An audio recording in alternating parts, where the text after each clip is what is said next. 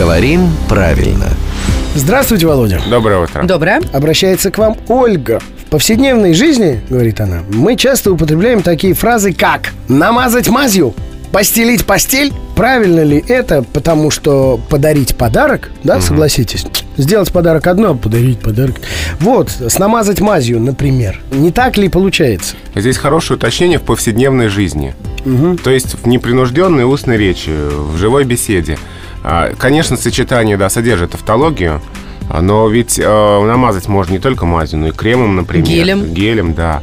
А, Конечно, если у нас будет письменный текст, а, мы будем править, мы будем стараться избежать такого сочетания Нанести мазь, слов. втереть мазь. Да, так далее. да, да, да, да, воспользоваться мазью и так далее. Но вот, опять же, в спонтанной такой повседневной разговорной речи здесь, в общем, ничего такого страшного нет. Собственно, э, заодно и вот с письмом разобрались. Пойди плохо. Да. А это был главный редактор «Грамотру» Владимир Пахомов, которому мы говорим спасибо. Напоминаем, что рубрика «Говорим правильно» выходит в эфир ежедневно в конце каждого часа по будням в 7.50, 8.50 и в 9.50.